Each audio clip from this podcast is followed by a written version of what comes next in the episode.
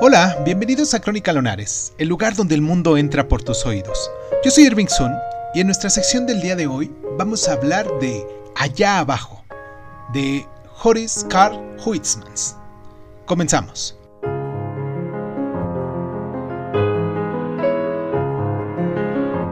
Esteta cínico de la decadencia de finales del siglo XIX, la repugnancia del materialismo burgués llevó a Huitzman a interesarse por la vida espiritual y también por la zona de lo oculto.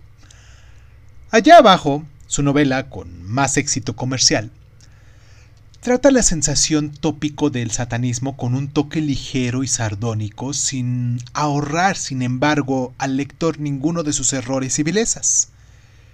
El resultado es una obra con múltiples niveles, rica en imaginación y humor información abstrusa y mm, ciertos detalles morbosos.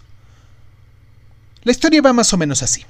Durtal, el alter ego del autor, está preparando un libro sobre Gilles de Rais, el barba azul del siglo XV, criminal satánico y compañero de la piadosa Juana de Arco, y esto lo lleva a investigar de primera mano el culto del satanismo en el París contemporáneo.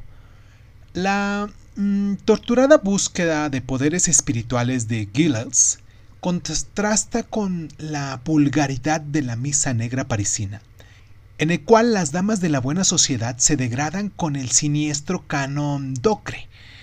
Pese a ser este material tan negro, hay abundante humor, en especial en la descripción de las indignantes y míseras cotidianas de la vida del soltero de Durtan, pero el ascenso al horror de Giles en su castillo de, de Bretaña acaba dominando todo el libro, hay que ser sinceros.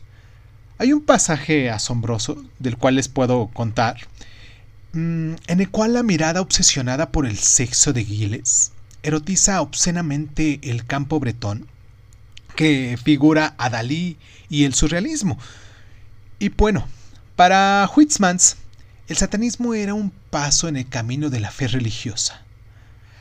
Allá abajo, acaba con el fracaso de Durtal para convertirse al catolicismo, pero el propio autor abrazó la vida monástica antes de su muerte en el año de 1907.